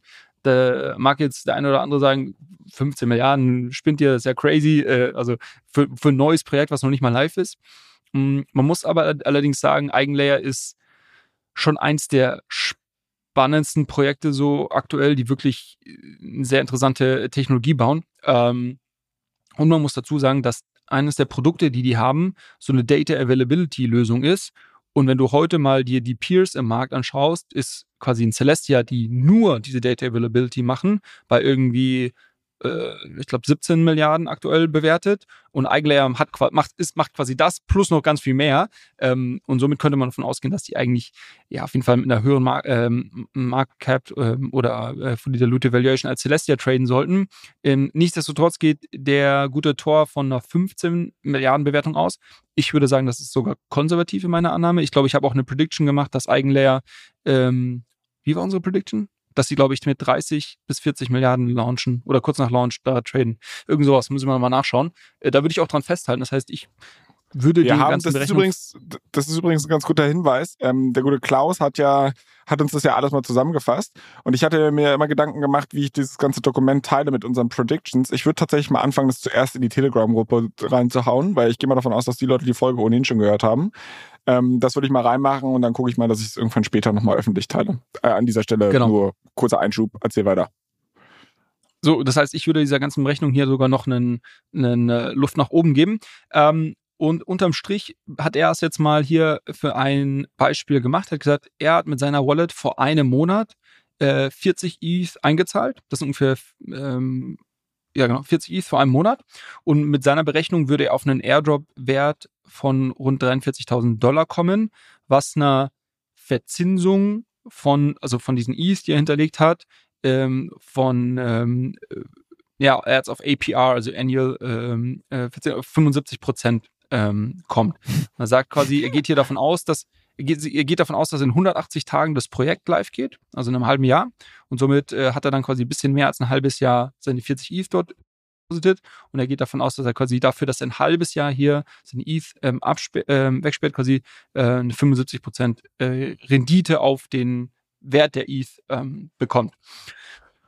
Und das kann man jetzt, also ich will jetzt gar nicht jetzt irgendwie sagen, ist das jetzt irgendwie deshalb als das alle machen oder nicht machen. Ich glaube, das muss jeder für sich sehr, sehr individuell beurteilen, aber ich finde es einfach schön, dass man jetzt mal ein bisschen mit diesen Zahlen rumspielen kann und sich überlegen kann, okay, ab welcher Rendite bin ich denn bereit, dieses ganze Risiko auf mich zu nehmen oder ab wann sage ich, okay, es macht für mich keinen Sinn, auch wenn Airdrop quasi erstmal ja Free Money äh, zu scheinen sein.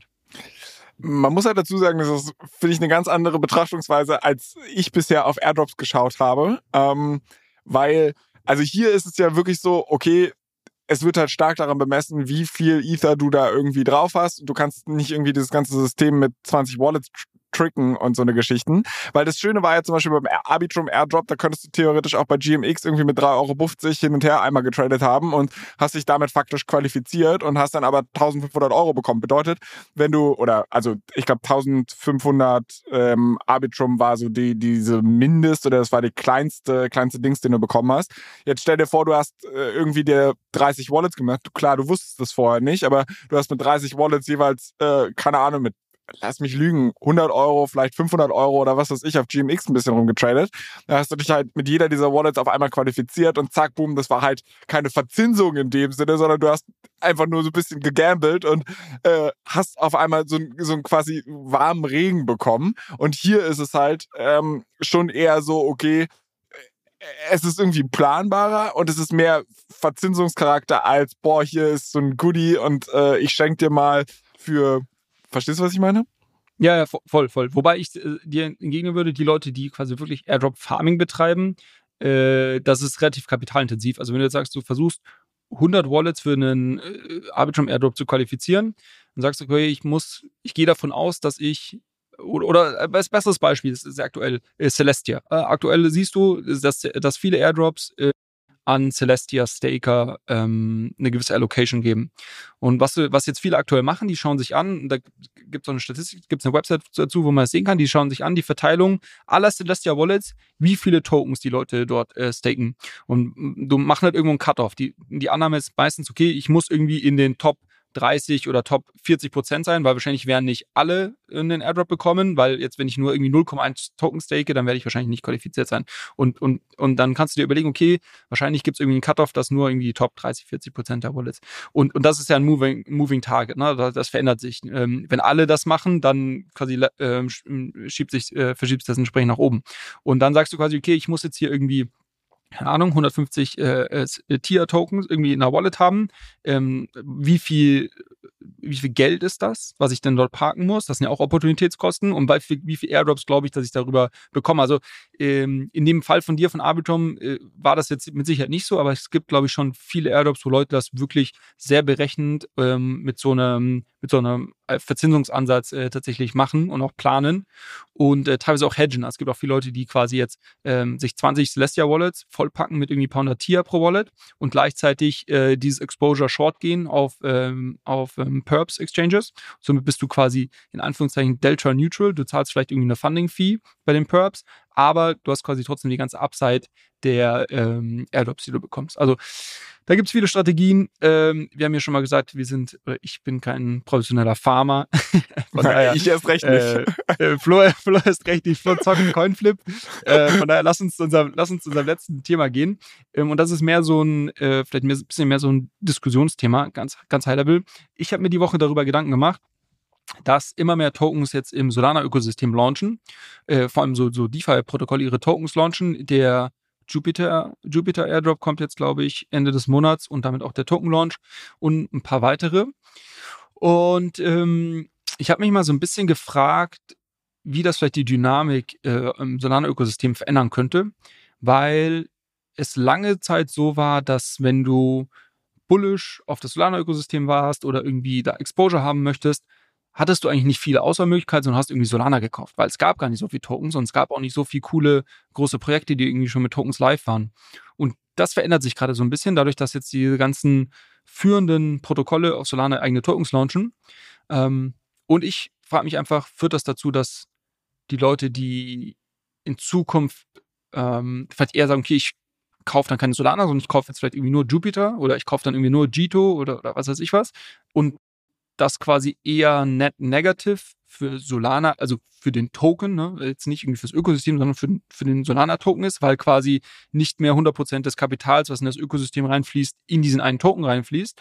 Ähm, oder ist es net positive, weil du einen Wealth-Effekt hast, dadurch, dass all diese Protokolle natürlich auch Airdrops machen und die Leute dann ihre Gewinne wieder in den Anführungszeichen sicheren Hafen Solana recyceln ähm, und weil es sich quasi gegenseitig befruchtet ja, da habe ich mir mal so ein bisschen Gedanken gemacht die Woche. Ich habe keine Lösung dazu, aber wollte das mehr so als offene Frage hier mal in den Raum stellen und deine, deine Gedanken dazu hören.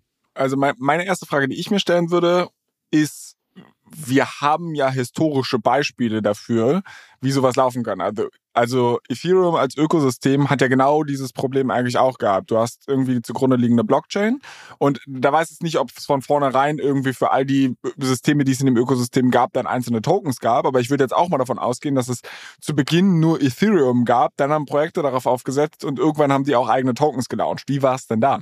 Ja, interessante Frage. Es war ein bisschen anders, weil du hast ja diesen ICO-Mania gehabt und da, da, da war das, also ja, es gibt Beispiele. Ich würde da wieder sagen, ähnlich wie mit deiner ETF-Analogie vorhin, das war ein ganz anderer Markt. Der war viel, viel kleiner. Das war, ähm, ist nicht wirklich, glaube ich, nicht wirklich zu vergleichen. Was man gesehen hat, also ein, ein Vergleichspunkt haben wir tatsächlich mit Ethereum, ist, dass du, uh, jetzt muss ich mal überlegen, äh, wann war das denn? Ich glaube, so zwischen Januar und Februar 2021 hat man gesehen, dass diese ganzen DeFi-Tokens ETH, ETH enorm outperformt haben. Also so ein Uniswap, Aave, Compound, wie sie alle heißen, haben in, über so eine zwei, drei Monats äh, Zeitspanne damals ETH enorm outperformt und seitdem, also wenn du dir die Charts anschaust, ähm, äh, haben die gegen ETH nur verloren. Also jetzt über die letzten, was sind das, über zwei Jahre jetzt, seit den letzten zweieinhalb Jahren wärst du immer besser gefahren, quasi ETH zu halten, anstatt jetzt irgendwie Uniswap, Aave, also diese ganzen alten DeFi-Tokens.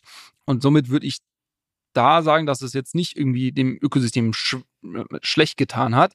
Aber äh, interessanter Punkt, den du aufbringst, weil die gleiche Diskussion gibt es jetzt heute mit Ethereum und diesen ganzen Layer 2 Blockchains, wo man quasi auch sagt, okay, ist das quasi, äh, ist das additive oder, oder tut das quasi Ethereum eher weh, weil ich kann jetzt sagen, okay, ich habe irgendwie 5000 äh, Euro, die ich irgendwie im ETH-Ökosystem investieren möchte, äh, irgendwie, dann kaufe ich mir halt den Arbitrum-Token, kaufe ich mir nicht mehr Ether. Also da gibt es gerade eine ähnliche Frage, aber ein bisschen aus einem anderen äh, Blickwinkel drauf. Also jetzt weniger DeFi-Tokens, sondern quasi Layer 2 Blockchains. Das ist, glaube ich, das ist eher ein bisschen vergleichbar vielleicht. Okay. Ähm, gut, wenn die Diskussion auch noch ongoing ist, dann hilft uns die aber nicht für die Lösung des Problems, was wir eigentlich aufgeworfen haben. Ich, ähm, was du mir ja gerade gesagt hast, ist, pass mal auf, es gibt keine historischen Werte, auf die du dich berufen kannst, also musst du selbst anstrengen. Das bedeutet, ich kann eine Meinung dazu haben, ohne dass mir jemand sagen kann, sie ist faktisch falsch. Und das ist genau das Territorium, auf dem ich mich sehr gerne bewege. Ähm, Im Grunde genommen, also meine Intuition wäre zu sagen, ich glaube, dass wenn innerhalb eines Ökosystems und klar, du hast nicht so krasse Login-Effekte, wie du das normalerweise in der Web2-Welt oder was weiß ich hättest, aber ich würde jetzt mal davon mhm. ausgehen, dass wenn es mehrere gute Token-Launches gibt, wo ja quasi der Developer als solches auch profitiert. Also so stelle ich mir das jetzt zumindest vor. Du hast irgendwie ein Projekt gebaut, launcht einen Token, dein Token geht durch die Decke ähm, und das wird ja, glaube ich, auch Nachahmer anziehen, mal abgesehen von den technischen Spezifikationen, die du auf Solana hast. Aber wenn halt da die krassesten Tokens drin launchen, dann werden halt einfach viele Leute in das Ökosystem wandern. Es werden viele Nutzer hinkommen, die werden halt dann von mir aus nicht sofort in Solana investieren, sondern werden das halt nur als Mittel zum Zweck nehmen. Aber es wird einfach mehr Kohle in dieses Ökosystem fließen, was Entwicklerfähigkeiten ähm, oder Tätigkeiten äh, beschleunigt, was wiederum neue Projekte anstößt, was wiederum neue User anzieht, was halt das, das Ökosystem als solches nurtured. Und es mag sein, dass halt es temporär Outflows gibt aus Solana in halt diese R-Tokens auf Solana. Aber genau was du halt meinst, also du, du würdest ja wahrscheinlich dann den Wechsel oder du wirst halt wieder äh, Solana als Homebase eher betrachten. Und mal angenommen, ein Token schießt da jetzt krass in die Höhe, ähm, du handelst ein bisschen, du nimmst halt wieder Code raus, hast es auf Solana. Ich glaube, der Switch zu einem anderen Token im Solana-Ökosystem ist kürzer, als zu sagen, oh nee, jetzt geht die Party halt auf Avalanche ab oder wie auch immer die ganzen anderen mhm. Ökosysteme heißen und dass du dann dein, dein Geld da wieder rausziehst, sondern du wirst halt initial dann auch wieder was im äh, Solana-Ökosystem fanden mit deiner Solana-Kohle und deshalb, das ist eine reine Intuition von mir, aber deshalb würde ich eher sagen, Value Add, auch wenn es vielleicht mittel- oder kurzfristig auch einen Verkaufsdruck auf den Token bringt, der, glaube ich, aber durch diesen, diesen Ansturm, den es aufs Ökosystem gibt, überkompensiert wird. Finde ich interessant. Ich sehe es tatsächlich ähnlich. Ich glaube auch, dass es auf jeden Fall mittelfristig positiv ist. Übrigens, weil wir gerade über Solana gesprochen haben, eine interessante Diskussion, die es ja immer gibt und die auf Twitter, ich finde, sehr oberflächlich äh, und falsch geführt wird teilweise, ist diese ganze Fee-Debatte. Also die Ethereum-Maxis stellen sich hin und sagen, hey, wir sind irgendwie besser, weil wir unsere Blockchain macht super viel Umsatz, weil die Leute hier so viel Gebühren zahlen für Transaktionen. Ähm, und die Solana Community äh, an einem anderen Spektrum stellt sich hin und sagt, ja, ihr seid ja komplett hirnrissig, weil nur weil ich jetzt irgendwie 100 Euro dafür zahle oder 100 Dollar, dass ich irgendwie ein NFT von A nach B verschicke, das ist ja nicht nachhaltig. Ja, du verdienst jetzt damit heute Geld, aber quasi du verdienst nur damit Geld, weil es quasi irgendwie äh, weil du historisch viele User hast, aber quasi das wird sich in Zukunft verändern mit neuen Usern. Sobald die mal bei uns quasi die neue Droge probiert haben und für 0,01 Cent NFTs von A nach B, schicken können, werden die ja nie wieder das alte machen. Ähm, wo auf jeden Fall was dran ist. Ähm, was man nur, äh, und, und ich sage, beide, beide Seiten sind falsch, weil ich glaube quasi, äh, die Ethereum-Community hat sich in der Vergangenheit zu stark auf diese äh, Fee-Generation fokussiert. Das wird sich aber gerade verändern mit den Layer 2s, mit diesem äh, Denkun-Upgrade, was jetzt ähm, demnächst kommt, wo man auf Transaktionskosten von irgendwie so, ich glaube, Pi mal Down 1 Cent äh, kommen wird.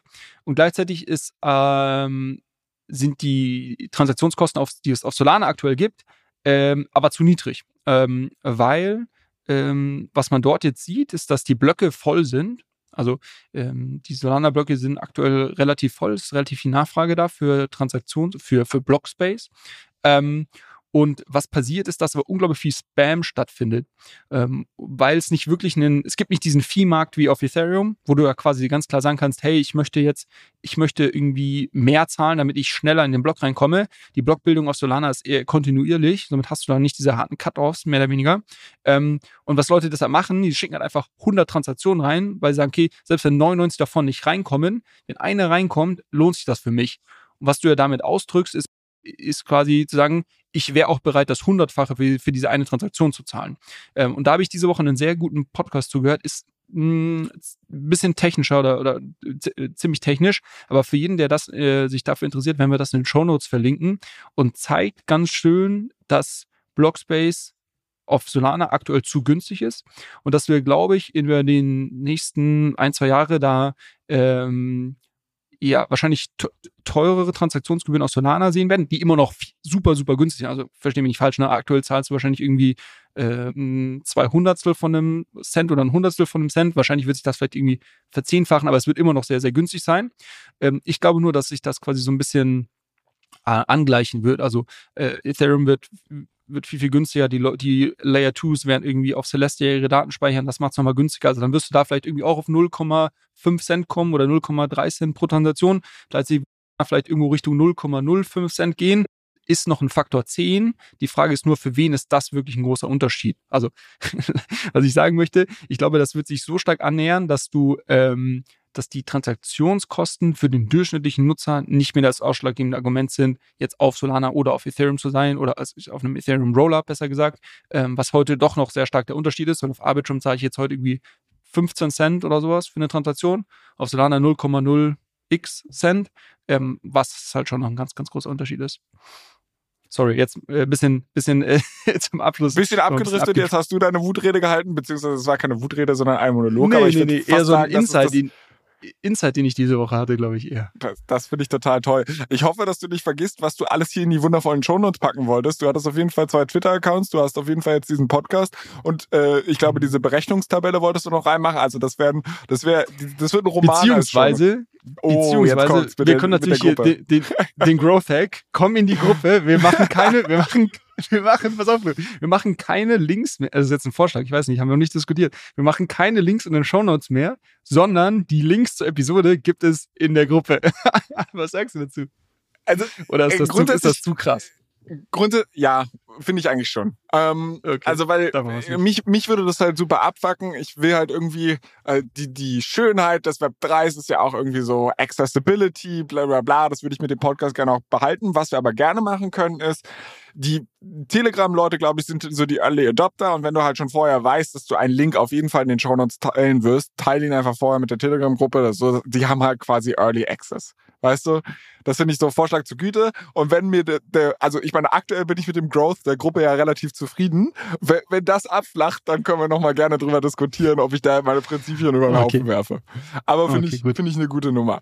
Ansonsten ähm, würde ich auch nochmal ein großes Dankeschön an unsere Community machen. Ich habe ja hier beim letzten Mal eine Träne verdrückt, weil ich als Kryptoturi äh, bezeichnet wurde, den man auch gern weglassen kann. Ich habe gesehen auf unserer neuen YouTube äh, Folge haben tatsächlich auch Leute gesagt, dass wir beide toll sind. Ja, also kannst du nicht nur alleine die Lorbeeren einstreichen. Äh, es kam sehr, sehr nettes Feedback auch im Nachhinein. Deshalb finde ich ganz klasse. Äh, Küsschen aufs Nüsschen an alle Leute, die hier so regelmäßig zuhören, uns nette Nachrichten schreiben. Äh, Themenwünsche, Feedback, Kritik, Fragen haben etc., die sie gerne an allescoin-pod, unseren Instagram oder unseren Twitter-Account äh, senden können. Wir freuen uns da sehr drüber. Oder halt auch in der Telegram-Gruppe unter dem jeweiligen Thread. Würden wir uns auch freuen. Da ist der Link auch in den Show Notes. Wir freuen uns ebenfalls sehr, wenn ihr diesen Podcast positiv bewertet auf Apple und Spotify, euren Freunden davon erzählt oder jedem, der es hören will oder der es eben nicht hören will. Dieser Podcast braucht noch mehr Hörer. Ähm, wir sind hier eine sehr inklusive statt exklusive Community. Äh, ich freue mich auf jeden Fall drauf und Julius, ich freue mich ebenso drüber, wenn wir hier nächste Woche Freitag wieder quatschen. Macht gut. Ciao Flo. Ciao, ciao. Ciao, ciao.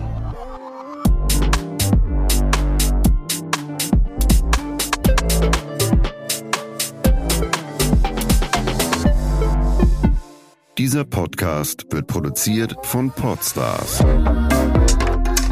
bei OMR.